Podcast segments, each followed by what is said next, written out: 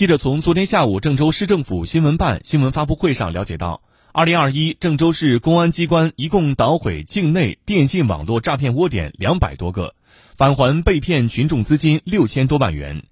从发案类型看，主要有五类诈骗案件类型高发：一是兼职刷单类诈骗，二是贷款办卡类诈骗，三是冒充电商客服类诈骗，四是网络交友诱导投资赌博类诈骗，五是 QQ、微信冒充领导、冒充熟人诈骗。从受害人群看，女性占到百分之五十六点四四，男性占到百分之四十三点五六。女性被骗最多的为网络兼职刷单返利类诈骗，男性被骗最多的是贷款类诈骗。